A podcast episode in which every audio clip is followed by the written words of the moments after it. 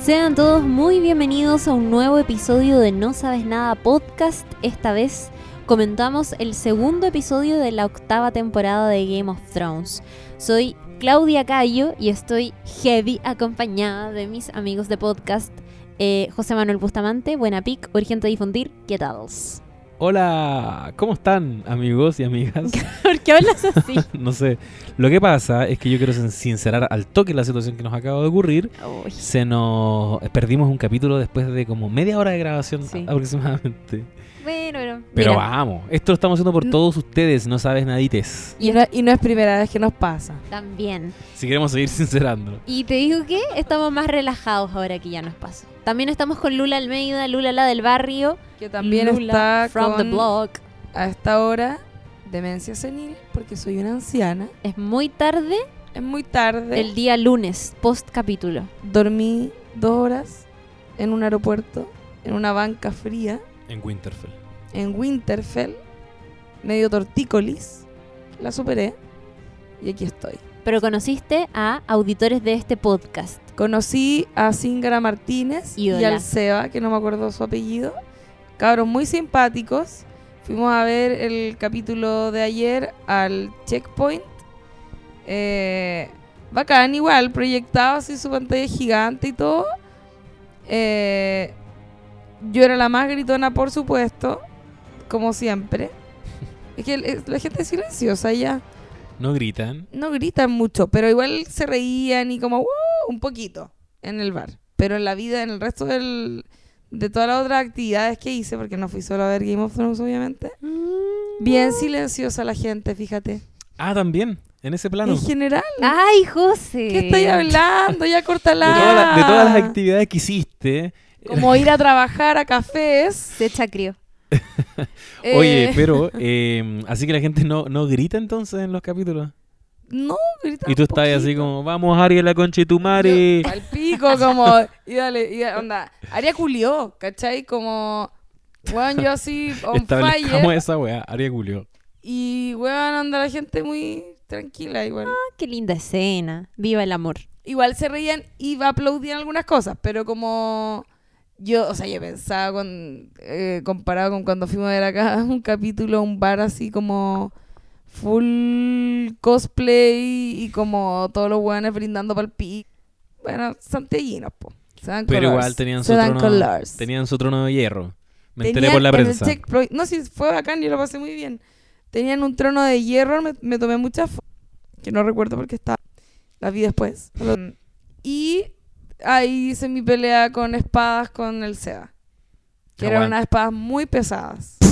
Y, te- y peleaste sobria. ¿O Ebria. Eso fue. Ah, ya. ¡Qué Y mente después de ocupé la tengo. espada como, Ya, como pero- un caño para hacer Y tuerca. te mandaste el medio tuer. Esa weá te iba a decir. Obvio, La Lula dice, tot- "Ten- tenía la mansa espada y yo me la imagino con pene.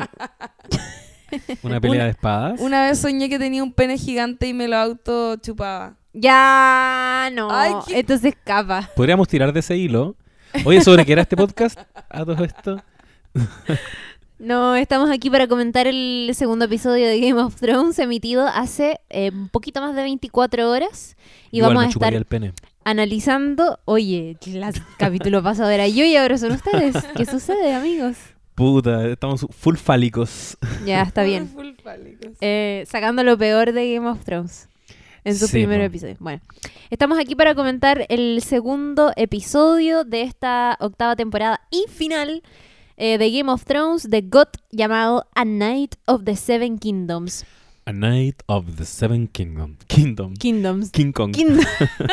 A Night of Está the- criando la of the- wea. eh, ¿Quién es el caballero de los siete reinos? Sí. Ya lo vamos a decir. Ya lo vamos a ver y que eh, hacíamos la reflexión en el capítulo que perdimos de eh, si hubiésemos sabido el nombre de este episodio con anterioridad, yo no hubiese sabido a qué se refería. Y qué bueno que hubo ahí una sorpresa con Brienne of Tart y todo eso. Sí, yo tampoco habría cachado. Vamos desmenuzando el episodio porque comenzó con la llegada de eh, Jamie Lannister a esta asamblea que hay en Winterfell con varios eh, de los principales miembros de muchísimas casas eh, tomando las decisiones importantes de cara a la guerra que se viene con el ejército de la noche. Y tenemos a Jamie enfrentándose a dos familias que lo odian. que lo detestan. Tenemos a eh, los Targaryen, representados en realidad en Daenerys solamente, que lo odia porque él es el hombre que asesinó por la espalda a su padre y que finalmente le quitó el trono de hierro ya como definitivamente eh, a partir de ese hecho. Y tenemos por otro lado a los Stark, y muy específicamente en, eh, personalizados en Sansa Stark, que está sentada en esta mesa y que odia a los Lannister porque todas las cosas malas casi que le han pasado a los Starks, a los Starks, han sido culpa de, de esta familia y porque también ella no lo pasó nada de bien cuando estuvo en King's Landing al cuidado de esta eh, Esclava, básicamente. Prisionera. de Prisionera. prisionera. prisionera básicamente. Y eh, llega Jamie Lannister más encima con, con toda esta onda, lo odian en el norte, pero llega también con la media desventaja que es no llegar con el ejército que les prometió Cersei. Y por supuesto que si ya lo otro cae mal de cajón, lo otro como ya peor. O sea, Igual se fue a meter a la pata de los caballos Sí. Jamie Lannister. Fue a dar cara en un ambiente muy hostil, pero full comprometido con la causa. sí, Y lo valoró. Sí, bueno, y de todo, de todo lo que lo recriminaban, eh, tenía respuestas. Ponte tú, eh, haber matado al rey loco, recordemos que fue en beneficio de todo el pueblo de King's Landing, porque el rey loco tenía puestos eh, fuego valirio debajo de la ciudad, iba a volar, iban a, iba a quemarlos a todos.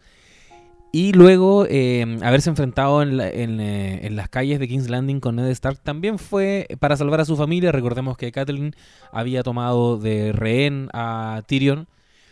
De lo único que no tenía respuesta era del palo que le tiró Bran, que fue cuando eh, en el fondo Jamie se está defendiendo y dice lo hice por mi familia. Bran le recuerda la famosa frase del capítulo 1, temporada 1, las cosas que uno hace por amor, Cuando lo arroja de la torre. cuando la roja de la torre. Estuvo re bueno eso con Jamie porque pareciera que lo hemos habl- parece que lo hablamos en el capítulo anterior, que pareciera que esta situación con Bran y haberlo empujado de la torre, haberlo dejado tullido, es como la real espina que tiene, o sea, no es lo único malo que ha hecho, pero es realmente lo que a él le pesa y lo verbaliza en este episodio, en esta asamblea, cuando él dice, si es que yo tuviera que enfrentarme de nuevo a todas las situaciones por las que ustedes me están odiando en este momento y por las que me han odiado toda su vida, probablemente lo volvería a hacer porque lo que hice lo hice por mi familia, porque amo a mi familia, por el honor de mi familia, qué sé yo, qué sé yo, qué sé yo. Pero apenas tiene la eh, eh, oportunidad de encontrarse con Bran, va y le dice como, ¿por qué no les dijiste que yo te hice esto? O, o- le pregunta, ¿no me odias? Como después de la weá que te dice, no me ¿qué? explícame esto, ¿qué está pasando acá? Y ahí Bran le entrega algunas respuestas interesantes. Lo primero que le dice es que eh, si es que no fuese por ese episodio, ninguno de los dos sería lo que es hoy día. Eh, y por otro lado, le dice que eh, yo no puedo ir y contarle al resto lo que tú me hiciste porque si lo hago te van a matar y te necesitamos para esta guerra. Exacto. Y ahí Jamie Lannister le responde. Y. ¿Y qué va a pasar después de la guerra? Como, bueno, y después de la guerra vas a ajustar cuentas.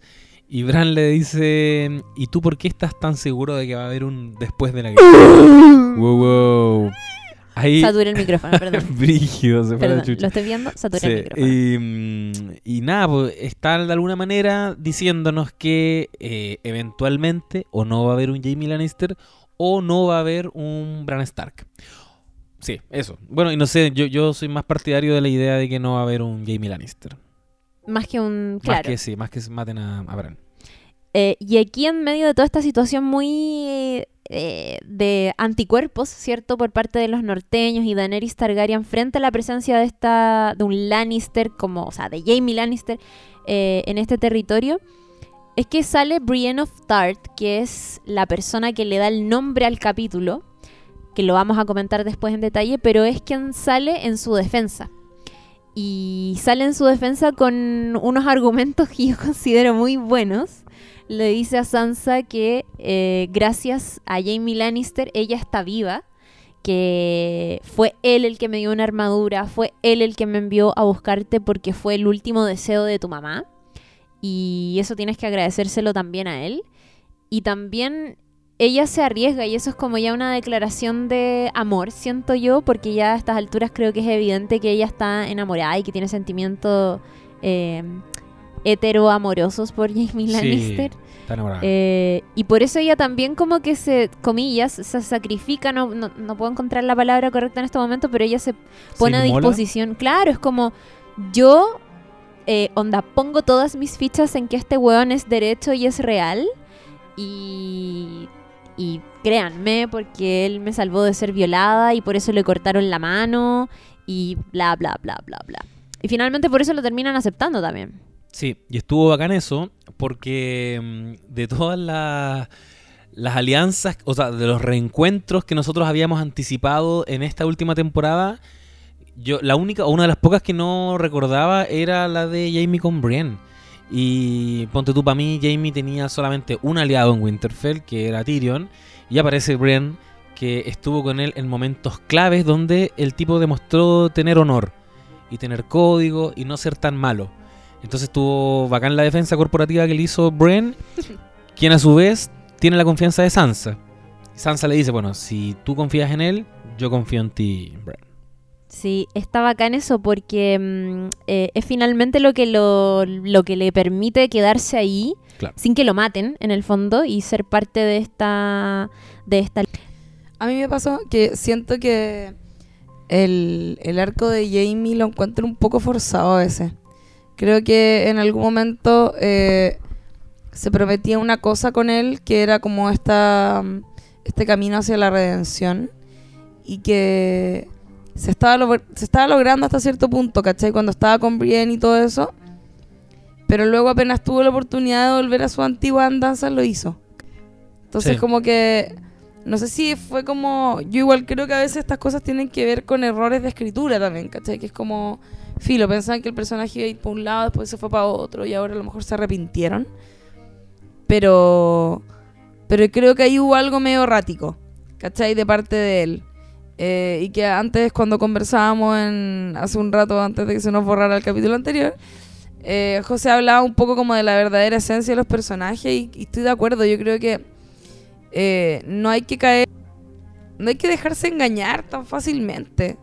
Yo lo comparaba con el Nicolás López y, como las amigas de Nicolás López lo defienden porque es como, ah, pero si a mí no me acosó, entonces es súper bueno. Como que siento que igual hay, hay algo de eso. Yo quiero creer que Jamie se puede redimir, ¿cachai? Pero no hay que olvidar que el weón también, algunos de sus aprendizajes parecieran darse de acuerdo al contexto y como que cuando se vio sin otras opciones, más que ser humilde, como que ahí recién lo fue, ¿cachai? Sí, sí, de partida le costó siete temporadas emanciparse de, De ser. de Cersei. Eh, Tyrion igual se lo hizo saber Sí. en este capítulo. gran momento. ¿Cómo fue la, la conversa? Le dice como... Tú siempre supiste cómo Sí, era y a pesar de eso, Claro, no te Claro, engañó. Tú claro. siempre supiste cómo era, igual Exacto. estaba ahí enamorado de ella. Weón.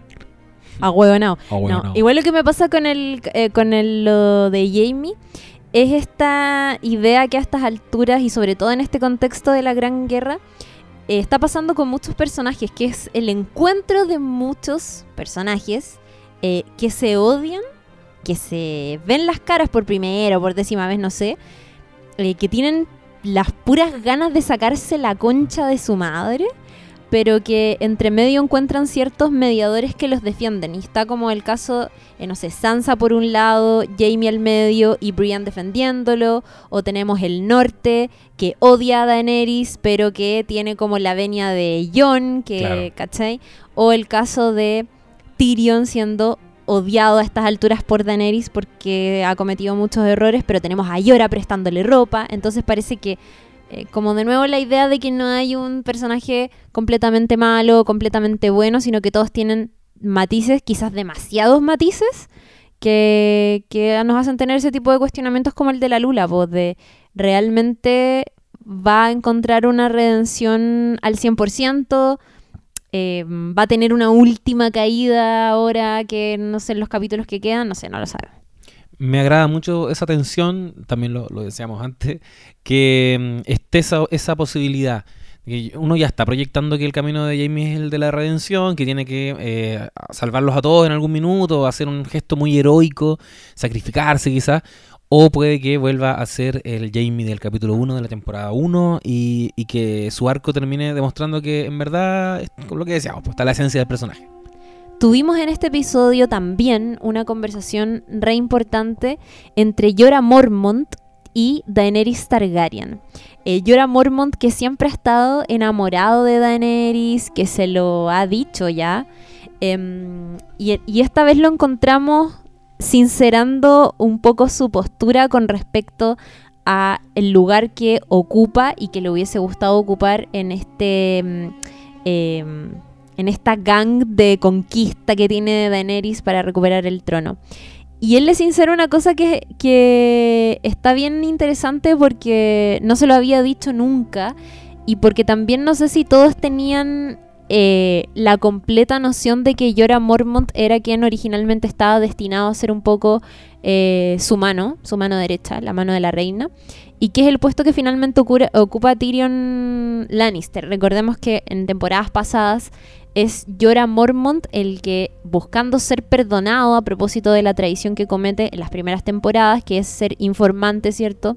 Eh, de King's Landing, de todo lo que está pasando con ella del otro lado del mar, es que él busca redimirse y para eso le lleva como ofrenda casi a Tyrion Lannister, esperando que, no sé, y... mm, y es Tyrion el que aconseja a Daenerys, apenas la conoce, que le dice, no lo mates, entiendo que es una traición, pero no merece morir. Este weón, onda, viajamos no sé cuántos kilómetros y me trae como ofrenda acá, este weón no puede ser completamente malo, no lo mates. Lo expulsa finalmente. Y ahí él, él le dice, pues como, obvio que me dio rabia en su momento porque obvio que yo sabía que si es que yo no hubiese cometido esta traición, probablemente ese puesto sería mío y me dio N pica, pero filo porque lo entiendo y creo que no puedes perder a Tyrion Lannister como tu mano derecha y como tu consejero, es un weón muy inteligente, que es algo que se ha dicho mucho en el que se dijo mucho en el en este episodio en el segundo, pero que también se dijo en el primero cuando Sansa le dice a Tyrion en su cara, yo pensé que eras el hombre más inteligente de, de Westeros. Y se nos ha dicho mucho eso, que es muy inteligente, Sí. y a propósito de eso, Yora le dicen, no lo pierdas, ha cometido errores, pero dale otra oportunidad. Lo tienes acá por su mente, no porque sea un hueón fortachón o un buen guerrero, lo tienes acá porque el hueón es un buen estratega. Manténlo contigo a pesar de todos los errores. Y le dice, si me permite darle otra sugerencia, y como punto suspensivo, y nos pasamos a la escena de... Ah, verdad.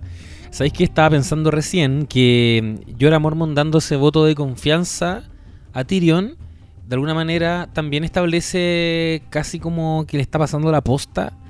Como hasta aquí termina mi, mi rol de consejero. Es Tyrion el weón con el que te vaya a quedar finalmente en, en el cargo de mano del rey. Ya elegiste. Y me pasa que con eso también proyecto que Tyrion va a sobrevivir a todo esto. Tyrion va a llegar hasta el final. Y, Sobrevive. y, y Jorah Mormont, eh, súper pedido. ¿Morirá en el próximo capítulo, decís tú? No sé si en el próximo, pero va a terminar la serie con Jorah Mormont muerto, Tyrion vivo. Y también se refuerza un poco cuando Daenerys le dice, cuando pase todo esto, yo necesito tener a mi lado a la mente más grande de Westeros y todo ese rollo. Al tipo más inteligente. Pedidísimo Jorah. Me da pena, igual a mí me gusta. Pero sí, es verdad. Eh, yo creo que además pasa con, con todo. Todos sabemos que los personajes tienen que ir muriendo. Como eh, eso. Esa es la tónica de la serie. Como que matan y da, y da lo mismo. ¿Qué, Pero- ¿Qué pasó? escuché como. Yo igual escuché algo. Escuché como un gato. Ay, yo escuché como que alguien se tiró un flato en el micrófono. ¿Sabes que yo escuché lo mismo? eh? No, yo no fui. No me miren, mira, me Ay, están yo pensé mirando que había sido tú, José. Ah, fue Ah, es tu barba. Barba. Qué heavy. Ya, sí, la barba, ya. Ok. Escucha, Lula, bueno, escucha, escucha. no, eso no es el flato que yo escuché. Mi barba. Qué bola. Ya, eh. Llora. Llora. Eh, no, iba a decir que, que llora, ya ha pedido y todo. Ah, y como que pasa que estos personajes, obviamente, como es en la última temporada y ya sabemos que tiene que morir un montón de gente y no van a morir en cualquier momento, tienen que ir muriendo de a poco. Entonces, obviamente que los hueones menos importantes van a ir muriendo al principio, yo creo. ¿O no? Como, Sí. como Jorah, Grey Worm. Podrick, Esos hueones, claro, Sniff. como que van a ir Ay, tú muriendo. decís que yo era mm, poco, poco importante. Es que no, no O sea- tiene trama, po. Ya, ya fueron todas sus Claro, tramas. al lado de Jon y Daenerys y Tyrion y Sansa. Sí, es uno de los Lo- más fáciles de anticipar que va a morir porque claro, su trama está muy asociada a Daenerys. Es que ya no tiene trama, pues fíjate. O sea, con lo último que hizo fue lo de, de cuando le dio como sarna. Y ahora es como... Soria Está gris. ahí nomás, ¿cachai? Soria gris y la boca Sí. te queda. Y de hecho, bueno, algo que, que también pensamos antes cuando hablamos esto de, de, de Tyrion siendo estratégico, es que yo creo que ahí igual hay unas semillitas que nos están tirando, unos, unos están plantando eh, información para luego cosecharla, ¿no es cierto? Que es eh, hablar de que Tyrion es un hueón estratégico, que un buen estratega, que el hueón está todo el rato eh, que un, que un buen inteligente, ¿cachai? Y que no se le va una de alguna manera. Y nosotros sabemos que él tuvo información, o sea, perdón, unas, una, un traspaso de información con Cersei que no sabemos cuál es, no sabemos qué es lo que se dijo. eh, y que ahí claramente hay algo, va a haber una, una futura traición o una falsa traición, que eso también era mi otra teoría, como que quizá hay un doble giro pero que claramente ahí eh, hay algo que no nos están contando y que tiene que ver, por supuesto, con esta miradita, ¿no es cierto?, que le pega eh, Tyrion a, a Jon con Daenerys en el último capítulo de la temporada pasada, ya que también era algo que en algún momento se, se, se quiso interpretar como amor o algo así, pero no, esa mirada era un guan pensando, Sí, po. ¿cachai? Bueno, la teoría más, ar- más arraigada al respecto tiene que ver con que. eh, porque lo raro es que él tiene esa conversación con Cersei, termina la reunión y Cersei decide apañarlos en la guerra contra el Rey de la Noche. Y hay como una elipsis brígida. ¿Qué pasó ahí? ¿Qué pasó con Cersei? Y la tesis es que, mm, eh, como también se viene instalando hace tanto rato, o, por lo menos la temporada pasada, fueron tan enfáticos en que Daenerys no puede tener hijos y quién va a ser su heredero, quién va a ser su heredero si no puede tener hijos, eh, que Tyrion en el fondo le ofreció a Cersei, como sabemos que está embarazada, que su hijo iba a ser el heredero al trono después de Daenerys. ¿Cachai? Como Daenerys no va a dejar descendientes. ¿Y qué ocurre? Que después Tyrion se encuentra con que Jon Mm. Snow fue a visitar en la noche a Daenerys. Y esa podría ser la razón de la mirada. Como, chucha, ojalá que, que de aquí no salga guagua. Yo me inclino por eso entre todas las cosas que se dicen. Además porque ayer en, en el capítulo que vimos el domingo hay una conversación entre Jamie y Tyrion a propósito de que Cersei no los apañó con el ejército. Y hablan como, hoy pucha, sí, te engañó, sí, puta, me engañó a mí también, no sé qué. Y Tyrion le dice a Jamie que yo creo que con Jamie ya tiene una confianza como del 200%. Eh, ¿Tyrion? Tyrion. Sí, ellos se llevan bien. Se siempre. llevan súper bien y, y le dice, ¿cachai? Como, puta, yo en verdad me lo creí porque ella me dijo que a propósito de la guagua, este iba a ser como un nuevo comienzo para ustedes dos. Y yo le creí por eso, ¿cachai? Le creí por eso, eh, que en el fondo tenía algo realmente que le importaba por qué luchar, que Cersei siempre ha demostrado que sus hijos son como lo más importante para ella. Em, y le dice, puta, yo en verdad le creí por eso, ¿cachai? Y ahí reflexionan en torno a, como, oye, pero al final lo de la guagua es cierto entonces, y Jamie le dice, sí, esa parte es cierto y todo. Entonces me cuesta pensar en una tradición, y si es que la va a haber, creo que no está en curso todavía, como que mm, no, no, no tengo, creo que no, no hay pruebas que me compren Mm. para pensar que ahora Tyrion está planeando una traición como ahora, ahora, ahora. Porque también está súper achacado porque le están saliendo las cosas mal y porque también yo lo veo súper comprometido como con esta causa de destruir a los caminantes blancos, como que no sé si el amor que tenga por su familia lo esté haciendo maquinar en estos momentos una traición como sacrificando todo el otro camino, todas las cosas que han pensado en pos de salvarse de los caminantes blancos. Es Eso que- me pasa. Es que, ¿sabéis qué? Mira, eh, ya. Hablábamos eh, en algún momento en off, antes de grabar, de cómo eh, en, el, en el fondo la serie se va, ha ido agotando su- sus recursos como dramáticos. Ya como que estamos casi al final, lo que decíamos, matar a un personaje no es cualquier cosa. Sabemos que van a tratar de matar lo más importante al final. Obviamente sería tonto no hacerlo, es parte de una estructura, ¿no es cierto?, de que te sorprende más, uno pierde, o sea, apuesta las fichas más importantes para el final. Eh, entonces, los elementos que nos puedan sorprender ya no son tantos. Y creo que esa sorpresa se va a ir depositando en ciertos giros que, que de verdad no veamos venir. ¿Cachai? Nosotros, estoy pensando en que los Lannister podrían estar todos confabulando con, no irse en contra de, de, los que están peleando contra, valga la redundancia, los White Walkers, ¿cachai? Creo que, sería tonto hacer eso. Tyrion no es tonto, no haría eso. Pero sí creo que pueden tener una agenda propia respecto de salvaguardar su propia, o sea, su el nombre de su familia o lo que sea que ellos igual tengan bien arraigados, al final igual son son Lannister, ¿cachai? Entonces como que me haría sentido que, por ejemplo, no sé si, bueno, al, parecer por lo que ustedes decían, si había habido una escena entre Tyrion y Jamie solos, ¿no? Porque ahí es cuando normalmente uno, como si no queréis que hablen secretos, no los ponéis solos en una escena. Ah, ¿Cachai? Pero, porque si no sería mentiroso. Pero, pero, puta, no me, no me sonaría tan extraño que quizá igual todavía tengan esa capacidad empática incluso con Cersei, ¿cachai? Si Cersei al final ha hecho todo por su familia, es súper entendible. ¿Cachai? La buena es psicópata, todo lo que queráis.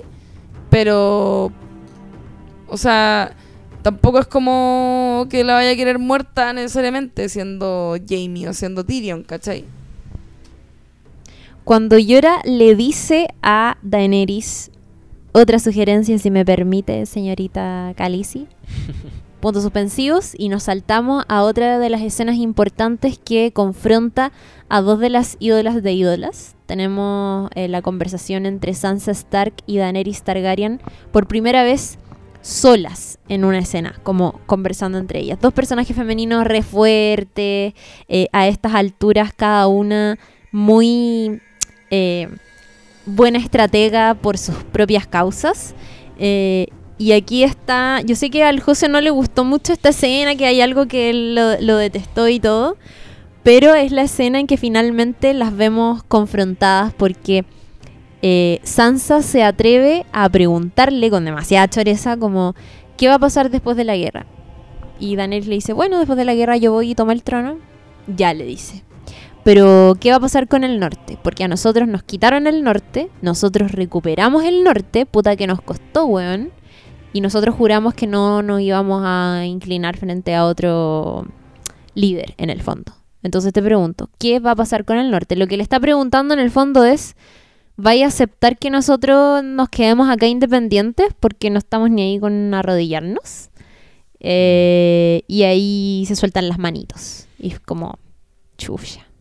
Sí, yo siento que es una escena que era muy necesaria, que era casi como hacer el, check como ya que Daenerys y Sansa hablen lo que tienen que hablar, como descomprimir esa situación, pero eh, la ejecución la encontré terrible, Flight. Siento que son estos momentos en que la serie quiere evocar los grandes diálogos que tenía al comienzo.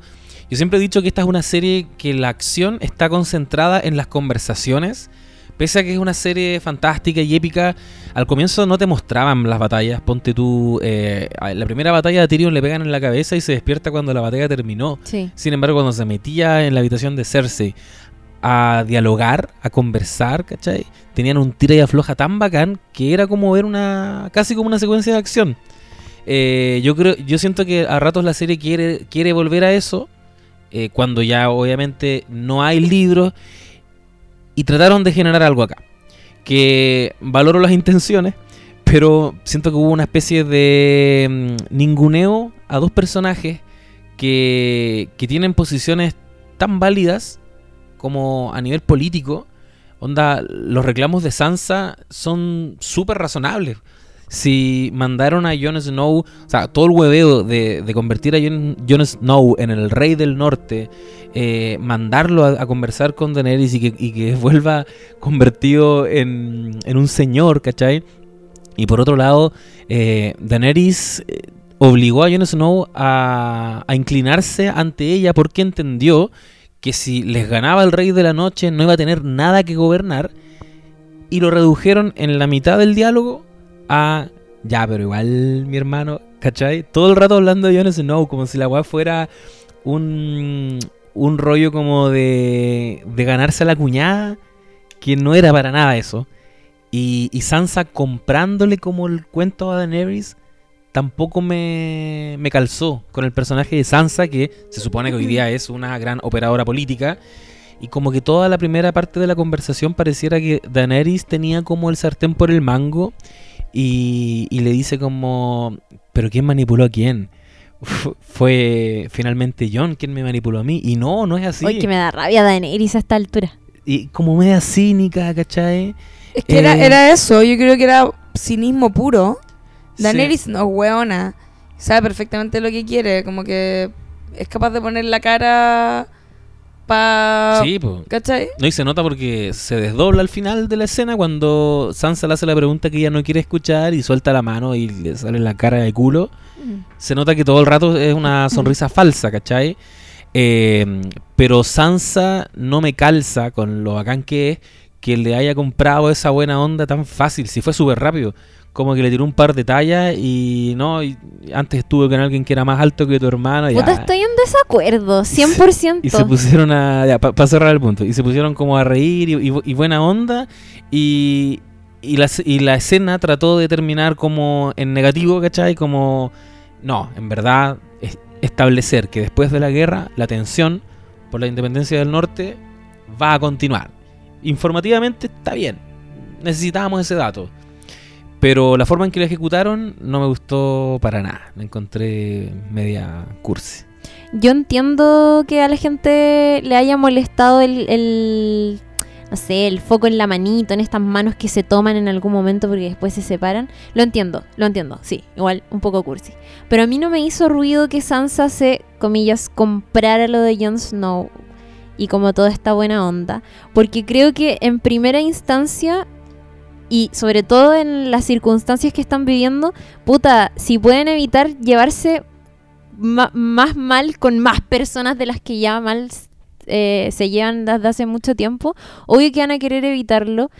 Sansa confía mucho en Jon Snow, se lo dijo en el capítulo pasado. Y por supuesto que debe estar súper contrariada porque si su hermano confía en esta mujer, ¿por qué ella no va a confiar? Pero a pesar de eso, su naturaleza interna de Sansa Stark, de todo lo que ha aprendido por las cosas que le tocaron vivir, le dice, puta, a pesar de que tu hermano confíe, a mí no me termina de convencer. Entonces ella como en su interior está súper contrariada por eso y, y no me parece raro que busque que al menos tenga la disposición de empatizar con esta mujer que por lo demás es mujer, que puta, yo creo que también por ese lado intentan eh, generar algún tipo de conexión, como que de hecho es algo que, que se dicen, las dos sabemos, a Daenerys le dice, las dos sabemos que gobernar a nuestra gente siendo mujer es difícil, y Sansa es como, sí, ¿cachai? Como que logra conectar por ese lado, intenta conectar por Jon, porque sabe que también ella lo quiere, pues si es su hermano, y puta, si es que es la mina que le gusta a mi hermano, y si es que están enamorados, ya puta, voy a tratar de conectar con ella. Pero es tan inteligente por todas las cosas que le ha tocado vivir que no puede evitar dejar fuera de la conversación, ya que están en esa tan íntima, de tirársela, pues, ¿cachai?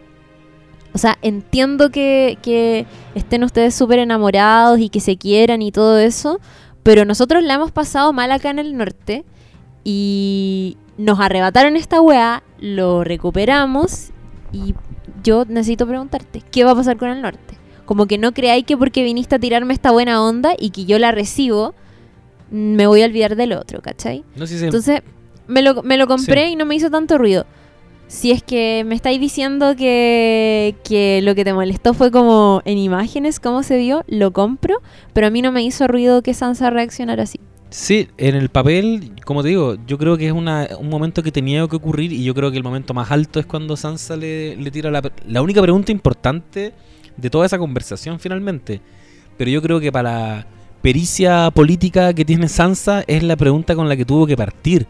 ¿Cachai? Eh, como me, hubiera encantado, ponte tú, que se dijeran, que empezaran a hablar de Jon Snow y Sansa lo sacara al toque de la mesa. como si esta weá no es sobre Jon Snow. Como bacán, tengan su relación. Esta weá es si vamos a conservar el norte. No me gustó que se fueran en esa línea como de amigo, ¿cachai? Pero ¿qué más tenéis para desarrollar respecto del norte? Yo creo que es como la progresión de la escena, nomás partís con lo más Mm. trivial y termináis con lo más importante y, y se acaba la escena porque no tenéis nada más que hablar. Está una escena Sí, más ya corta. sabemos, ¿cachai? Claro. Oye, y y otra cosa que, que me, me molestó, me molestó hablando de un capítulo que me gustó, quiero dejar eso súper claro. Ayer estaba, pero on fire. eh, que igual recurrieron a un recurso que yo encuentro que es un poquito barato dos veces.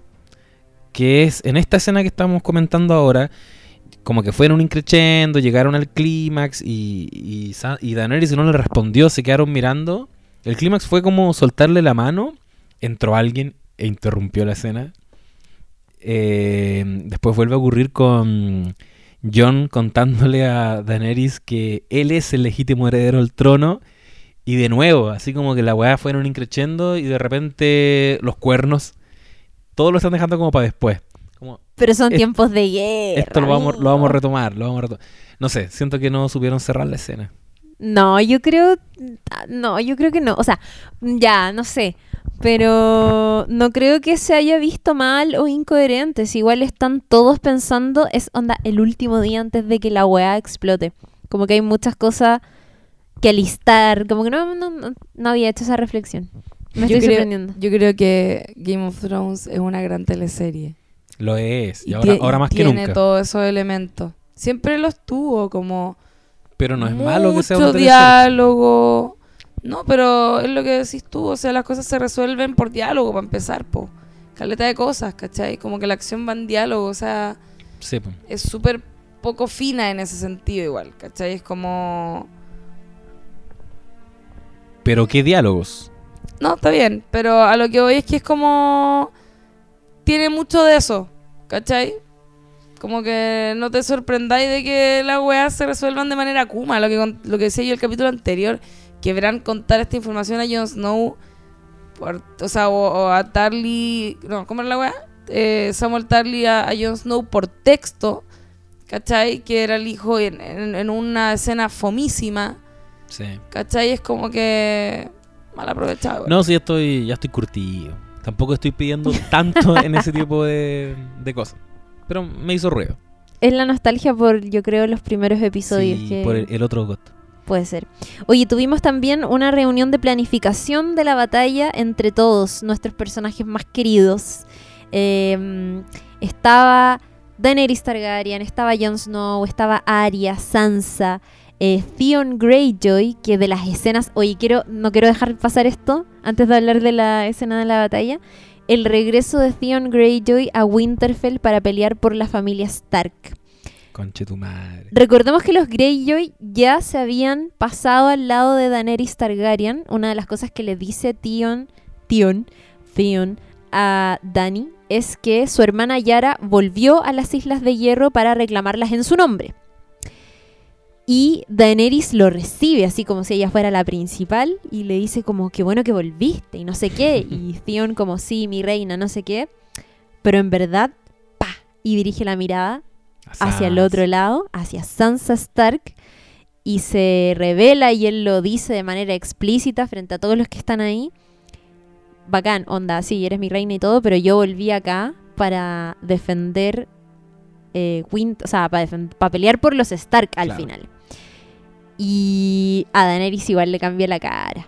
Le cambia la cara porque le gustaría ver esa devoción que está teniendo él por Sansa Stark y por el norte en el fondo, por ella, po. Sí, Y no la encuentra porque. Puta, ¿qué se le va a hacer? Pues el norte es mucho más histórico para todos que tú que vienes de afuera y qué sé yo.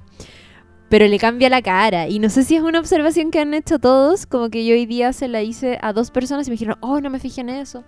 Y, y creo que está re interesante porque Daenerys se está empezando un poco, siento, a desesperar. Como tiene mucho poder, eh, quiere empezar a ser la brígida y también se está llevando desilusiones porque ve que esa devoción que tienen los norteños entre ellos, eh, lo que son capaces de generar, como eh, todas estas lealtades que existen, las están teniendo entre otras personas, pero no hacia ella. Y creo que eso le, pero, weón, le parte la cabeza, así como que no sabe cómo lidiar con esas cosas. Está buena esa, esa reflexión. Además, ¿qué pasa? Que, que Daenerys conoció esa devoción cuando pasó por estos pueblos Claro. y liderando esclavos, pero si te fijas eran puros guachos, ¿cachai? Eran esclavos, era gente que no tenía realmente como alguien con quien identificarse como desde sus raíces o, o, ¿cachai? Desde el lugar al que pertenecían, mientras que Winterfell es súper cerrado, lo mismo que hablábamos en algún momento del racismo, eh, con eh, Grey Worm. Grey Worm y la verdad loca que no me acuerdo nombre. Sunday. Miss Sunday. Tiene que ver con eso también, pues son gente muy cerrada, muy de sus costumbres.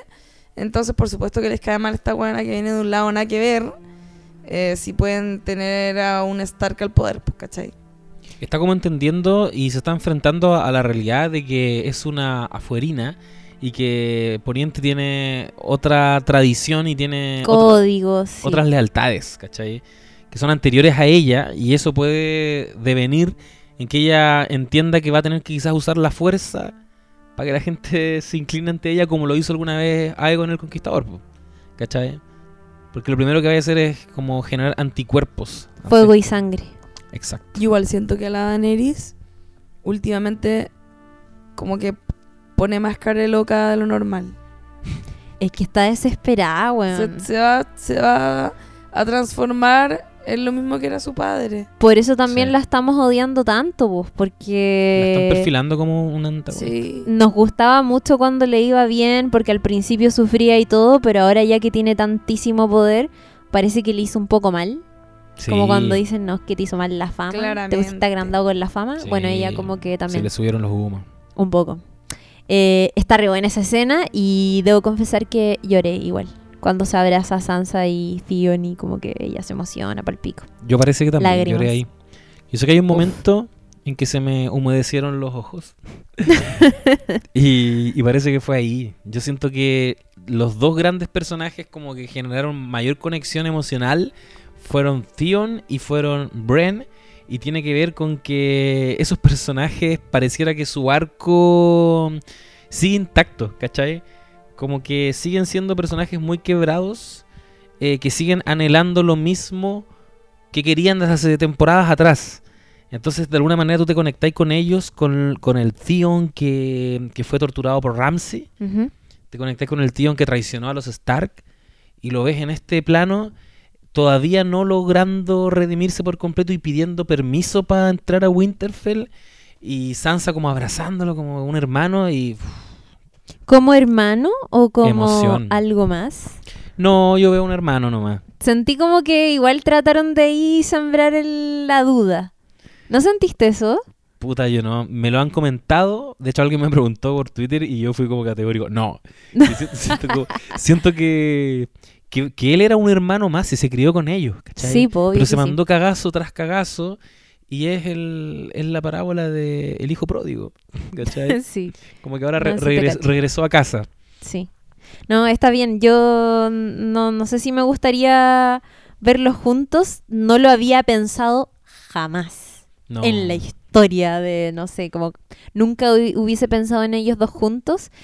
Pero sentí que ayer lo trataron de insinuar con todo. No sé si finalmente pase, pero, pero creo que fue a propósito el ponerlos como tomando sopita ahí juntitos, no sé qué, como mientras mostraban a Gilly y Sam, caché como, no sé, fue medio extraño, más encima con una música media romántica al final, como que hablaba de una historia de amor, no sé, estuvo raro Igual eso. recordemos que ambos fueron torturados por Ramsey Bolton. Sí, po. Para esa te genera algún grado de conexión. Sí, no, palo yo. Palo yo, por supuesto que sí. Tenemos la reunión entre todos. La reunión entre todos, donde están planeando los próximos pasos de la batalla. Cosas importantes que sabemos en este punto. Parece que todos los que están en la reunión ya conocen la condición de o- eh, cuervo de tres ojos de Bran y no lo cuestionan ni nada, eh, sino que de hecho le preguntan como directamente qué es lo que quiere el Rey de la Noche y Bran ahí confirma lo que ya todos sabíamos, que es que el Rey de la Noche lo está buscando a él, eh, que además lo puede ubicar fácilmente porque tiene, lo tiene marcado en el brazo. Y eh, también Bran dice que lo ha hecho con otros cuervos, que en el fondo siempre busca a este mm, personaje, el cuervo de tres ojos, este personaje místico, porque eh, lo que quiere el rey de la noche es una larga noche. Y el cuervo de tres ojos representa la memoria en el, en el fondo. Es Wikipedia. Es Wikipedia básicamente y acá Sam es quien, a propósito de las lecturas, me imagino, no sé, interpreta mejor lo que está diciendo eh, Bran, que tiene que ver con el verdadero significado de la muerte, que es esta idea de que la muerte es olvido, de que si olvidamos quiénes somos y de dónde venimos, ya no somos hombres. Eh, que creo que aquí ya como que se resume, yo creo, un poco gran parte de la serie. Eh, también porque mientras Sam está diciendo esto, si olvidamos quiénes somos y de dónde venimos ya no somos hombres, muestran a Daenerys Targaryen como... A ver si esto te hace sentido, amiga. ¿Verdad? Está recuático eso. ¿Verdad? Em, sabemos entonces que, que es el verdadero propósito como ya, mm, no sé, no sé si emocional, pero como abstracto que tiene el Rey de la Noche, más que establecer un invierno infinito en Westeros. Y eso está re interesante. Y tenemos a Theon Greyjoy que se ofrece a defender a Bran Stark. No sé cuál va a ser el papel que va a jugar Bran Stark en la batalla de Winterfell, dónde lo van a esconder, cómo lo van a trasladar, si es que se va a salvar, yo creo que se va a salvar. Dijeron que se iba a quedar sentado al lado del arciano. Ahí ¿Eso- va, ahí va a esperar a- árbol? El árbol. Arciano. Wow, Arciano que es un árbol Un arce anciano. anciano. Eso es. que en inglés obviamente tiene otro nombre, eh, pero el rollo es que Bran se queda sentado al lado del arciano esperando al rey de la noche y Theon Greyjoy con todos los hombres del hierro muy cerquita, porque también dijeron, eh, bueno, los hombres del hierro van a estar en campo abierto. No, no nos sirve en campo abierto, lo queremos cerquita de Bran, pero que el rey de la noche no lo vea. No, Claro. sé, no sé dónde va a estar, arriba del árbol. Sí, es un poco como carnada, como tenerlo Es ahí eso, medio disponible. Y sería Theon, pues. Sí, obvio que muere ahí. pedido, pero va a morir con honor, si es que muere. Y tenemos también eh, lo que le da el nombre al capítulo, que es eh, Brienne of Tart siendo nombrada, ordenada como un caballero de los siete reinos por su eh, ídolo del amor, Jamie Lannister, con quien compartió tantas andanzas. En- de lo que yo creo que es más bacán del capítulo es esa escena con varios personajes, con Sir Davos, con Tyrion, con Podrick, eh, con Jamie Lannister, con Tormund también está, y Brienne of Tart, em, conversando alrededor de esta chimenea, onda la noche anterior a que la batalla explote, horas antes de que lleguen los caminantes blancos. Y también en una disposición de puta, echemos la talla mientras, no sé, llegan estos hueones, básicamente. Puta, me encantó eso y me encantó que en general el capítulo estuviera tan teñido de muerte que es como eh, enfrentar la realidad. Mañana, vamos a morir, vamos mañana a morir. van a morir varios, o sea, en nuestro caso el domingo, pero el día siguiente pueden morir muchos, ¿cachai? Entonces, mm, yo creo que eso hizo tan la raja este capítulo, momentos como ese, que uno podría decir, ¿son fanservice? Obvio que sí. Esa escena avanza en la trama, nada. Están los guanes echando la talla alrededor del fuego. Pero a diferencia del capítulo 1, le compré todo. Está muy bien construida. Y termina con lo que decís, po, con Brienne por fin convirtiéndose en caballere.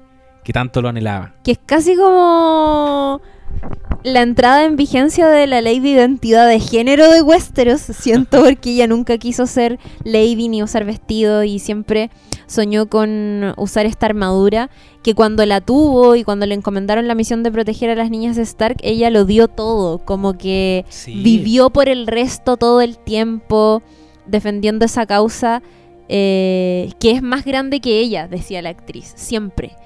Y eso claramente tenía que tener ahí su reconocimiento y que más encima venga de, del- de la mano de Jamie Lannister, puta, es como doble, triple significado. Así que eso está re emocionante. Le da el nombre al capítulo entonces eh, el nombramiento de Brienne of Tart como la primera mujer en ser nombrada caballero en Westeros, que solo puede ser nombrada por otro caballero, Sir Jamie Lannister, de la casa Lannister. Oye, nos pasamos solo rápidamente porque ya tenemos que ir cerrando, nos quedan poquitos minutos. Eh, la escena de sexo entre Aria y salió ¿Esperado o no? Eh, ni cagando. Yo dije en el Beso, podcast anterior, ni siquiera beso. ¿No dijiste beso? No, es que yo dije, aquí se instaló tensión. Ojalá que no haya besito. No Cacha. sabéis nada. Cacha. Hubo eh, torsos desnudos. Sí, hubo Fuerte. coito. Hubo coito y está bien igual. Sí. Aria, tanta pelea, tanta espadita, weando para arriba, para abajo. Tenían sus es- necesidades. Tenía la- sus necesidades también. Y de alguna manera, como que la humaniza un poco más también. Personaje que Más po. encima no está ni ahí, me encanta. Sí, más encima va con Sí, una actitud terrible de chora yo no a, soy a- a su primera vez. Sácate la ropa vos solo. Me encantó, lo amé.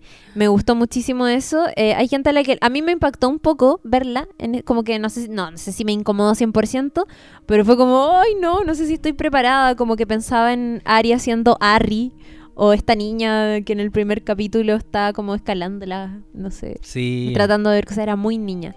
Eh, Fuerte. fue rebrígido para Macy Williams hacer esta escena, pero porque también el actor que interpreta a Gendry tiene como 10 años más que ella. Y él decía, chucha, igual para mí fue cuático porque yo la conocí siendo una niña, pero traté de tomarlo con la, no sé, mayor altura de miras posible porque también ella ahora es una mujer, o sea, ya tiene 22 años, igual es chica, pero ya es una mujer y tengo que tratarla como una actriz más y como una compañera más, así que vamos, démosle con todo. Y sé que encontré bacán porque le preguntaron a Macy Williams cómo se veía a sí misma haciendo esa escena de, de sexo en cuanto a desnudez, ¿cachai? Claro. Tenemos dos alternativas. ¿Queréis darlo todo o quieres ser más recatada? Y ella optó por ser más recatada y vimos un poco de su trasero y un poco de side boob. su y- side boob. Side boob. Pero no mucho más que eso. Y el potito. Un Y el potito. Oye, y le entregaron su arma, la arma que le había entregado a Gendry, Le entregaron el arma. que era finalmente una, un palo con doble lanza. Sí. Que, y aquí no sé si estoy tan segura, pero cuando ella está en Bravos, tiene una pelea con un palo, ¿o ¿no? Sí. Sí, con Ya, la como- chica, ¿o no? Sí, con la de pelo corto que tenía cara loca. Sí. Ya, bacán. Sí, de hecho, face. cuando queda ciega, le, Sí, po. le, le pasa como un palo y, y le empieza a pegar Claro. con un palo. Y ahí se empieza a defender. y- Buenísima. No lo recordaba, pero sí. Sí, ya, bacán. Bacán eso. Y tenemos eh, la verdad Wow. heavy. Por fin, Jon Snow le dice eh, a Daenerys Targaryen la verdad que le. la verdad sobre su identidad, Sí. sobre que él es un Targaryen, que eso implica. No lo dice explícitamente, pero al revelarle esta información le está revelando también que son tía y sobrino. Y le está revelando también que él es el verdadero heredero al trono de hierro. Por supuesto que antes de pensar en cómo van a seguir esta relación o cómo van a eh, continuar después su amor si es que sobreviven a la batalla de Winterfell, Daenerys le dice, o sea que eso te hace el heredero. Al toque. Al, to- al toque, weón. Sí, y le. Igual no me esperaba que reaccionara de otra manera, después de todo lo que ha luchado. Sí, po, y se va en una, en una parada muy rara como... Ay, ahí justo tu, tu mejor amigo y tu hermano te dieron esa información. Sí. Y en realidad, pues, ¿cómo John va a justificar Yo- esos, esos datos? que yo creo que es una información muy fuerte para ella. Tan fuerte y tan increíble después de todo lo que ha luchado, que, puta, permítame el beneficio de la duda, ¿cachai? Por lo Sí, menos. Yo creo que lo va a entender y quizás ese sea el motivo por el que ahora se pseudo enemisten. No, no he descartado eso. Me pregunto eso sí que va a pasar con la guagua, porque creo que a estas alturas ya todos estamos como más o menos de acuerdo en que quizás va a haber una guagua o no. Yo creo que quizás sí, quizás no. Porque también puede ser que Daenerys tenga esta guay que no pueda tener huevo y que también sea su tema, ¿cachai? Que no me parecería raro. Yo creo que, lo habíamos dicho alguna vez, culiar en, en este tipo de ficción significa guagua, pero también puede significar la imposibilidad de tenerla, ¿cachai? No, no es solo placer, a eso voy. Tiene fines reproductivos totalmente, Sí, po. ¿cachai? Igual en la temporada anterior hay una conversación entre Daenerys y Jon en que Daenerys le dice... Hay una bruja que me, me Sí. dijo que no podía tener hijos Y John le dice, ¿y quién? No, la bruja que mató acá al drogo. Y John le comenta, quizás no es una fuente muy confiable. Entonces yo siento que lo que vienen haciendo es recordarnos que no puede tener hijos, pero por otro lado, eh, relativizar esa realidad. ¿cachai? Puede que igual pueda tener hijos. Yo creo que hay guagua. Ay, guagua. Oye, eh, ¿qué creen que va a pasar con Gendry en la batalla? ¿Va a morir? ¿Va a quedar vivo? Gendry... Mira, o muere Gendry o muere Arya. Yo Mm. creo, sí, yo creo que aquí.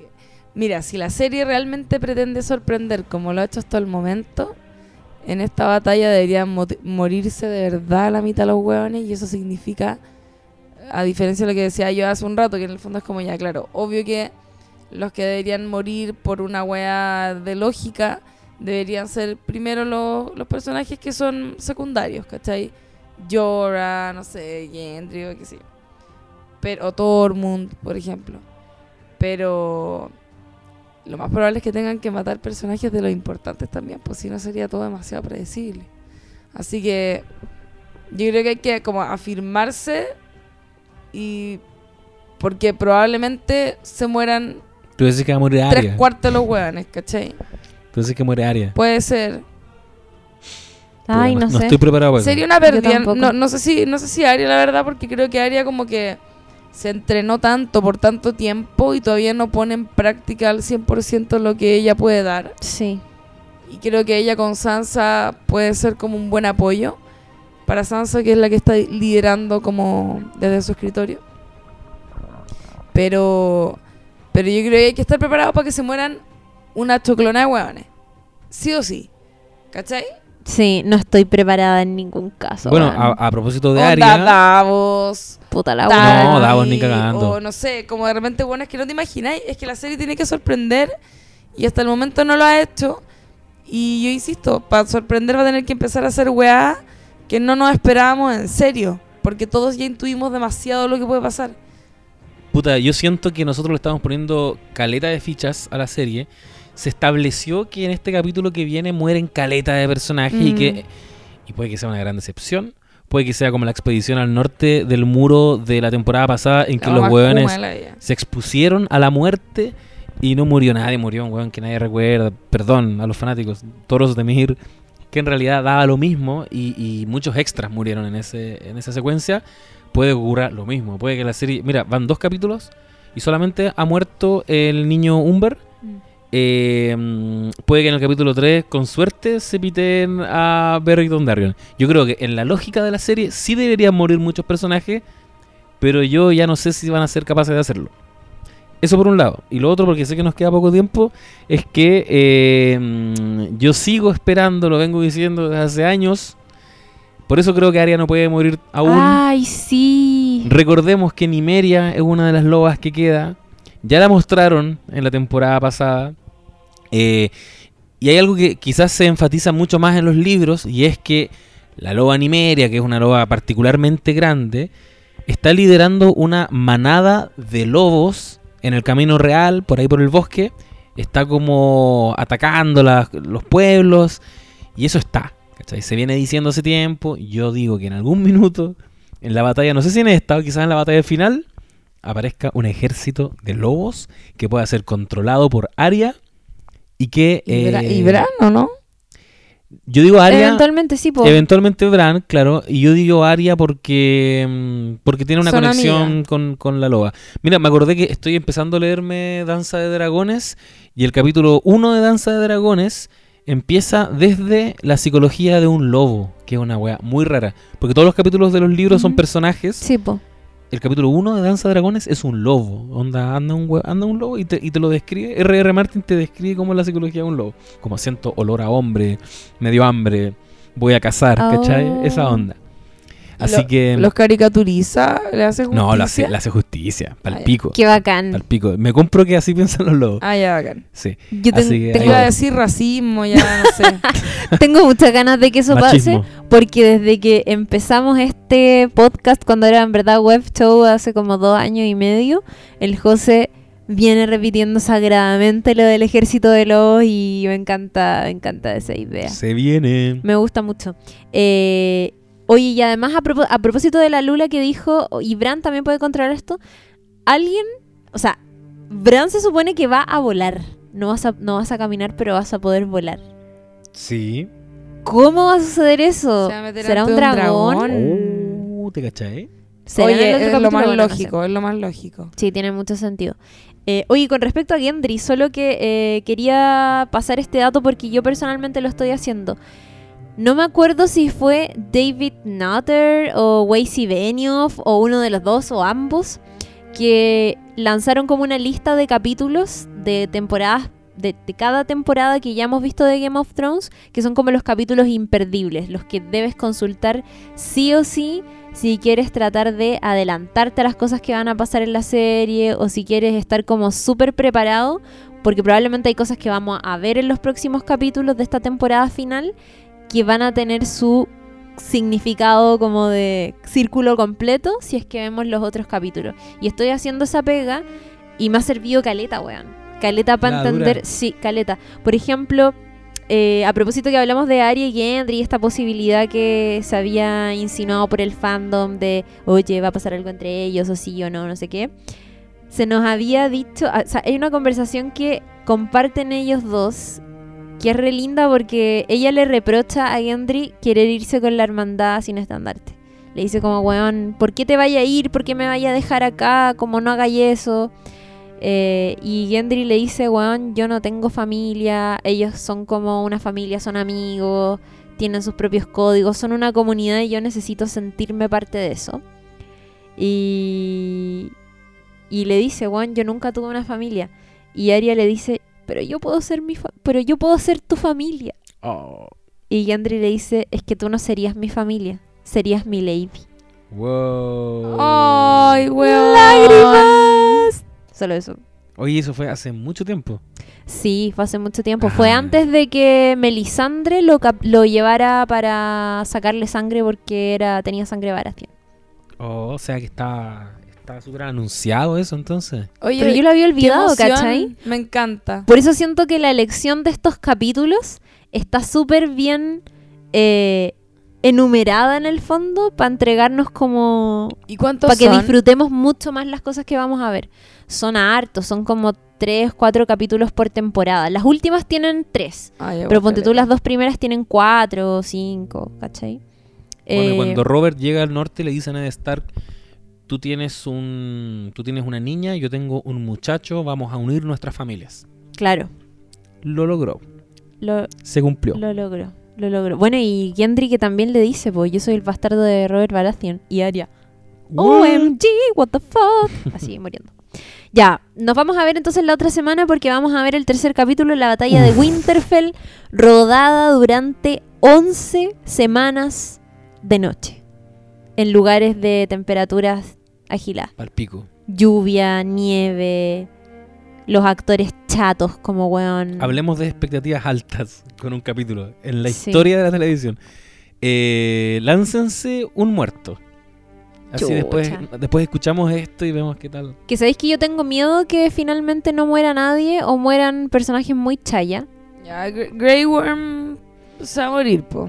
Está Ya, claro. pero en la batalla de Winterfell. Sí, yo creo. Ya. Yo creo que se va a morir Beric Dondarrion. La buena que no se arriesga con nada. Con un buen que claro está Yo digo que ahora muere Tion. Sí, sí, yo también Ah, creo que muere mucho Theon. sentido. Tion Greyjoy. Bueno, qué heavy. Vamos Se viene. Se viene, se viene el estallido y vamos a estar ahí para recapitularlo y estar comentándolo y todo eso. Oye, y saludos a toda la gente que nos escucha. eh, muchos comentarios, muchos mensajes. Han preguntado por este capítulo. Como, Sí. oye, ya, pues cuando el análisis. Y eso me parece la raja. De verdad. Emoción real cuando, cuando nos comentan y comparten y hacen sus historias y nos etiquetan y todo eso. De verdad, de verdad lo agradecemos mucho. Mándennos fotos, historias. Cuéntenos dónde están viendo la serie, si se están organizando. Yo he preguntado harto respecto de eso. Me interesa saber La Lula quiere ir. están Díganle dónde están a viendo. lo la serie. largo de todo Chile. Además, me imagino que hay gente de región escuchando también, obviamente. En Punta Arenas. Eh, yo estuve en Punta Arenas. Eh, está bueno, está bueno saber que nos escuchan desde otras partes. Bacán, estuvimos a punto de perder, el corazón porque el computador se fue a negro y pensé, concha tu madre, perdimos el capítulo de nuevo. Qué bueno que no pasó. Eso fue No Sabes Nada Podcast, episodio 18, si no me equivoco. Análisis, recapitulación de GOT eh, 8x02. La próxima semana nos vamos a escuchar de nuevo porque vamos a estar comentando la famosa batalla de Winterfell. Así que eso, saludos a todos. Revisen, compartan estos capítulos si tienen amigos a los que les gusta Game of Thrones. Mándenle este podcast, por favor, para que cada vez seamos más. Y coméntenos por Twitter, por Instagram, por donde quieran. ¿Cierto? Adiós. Adiós. Chao a todos.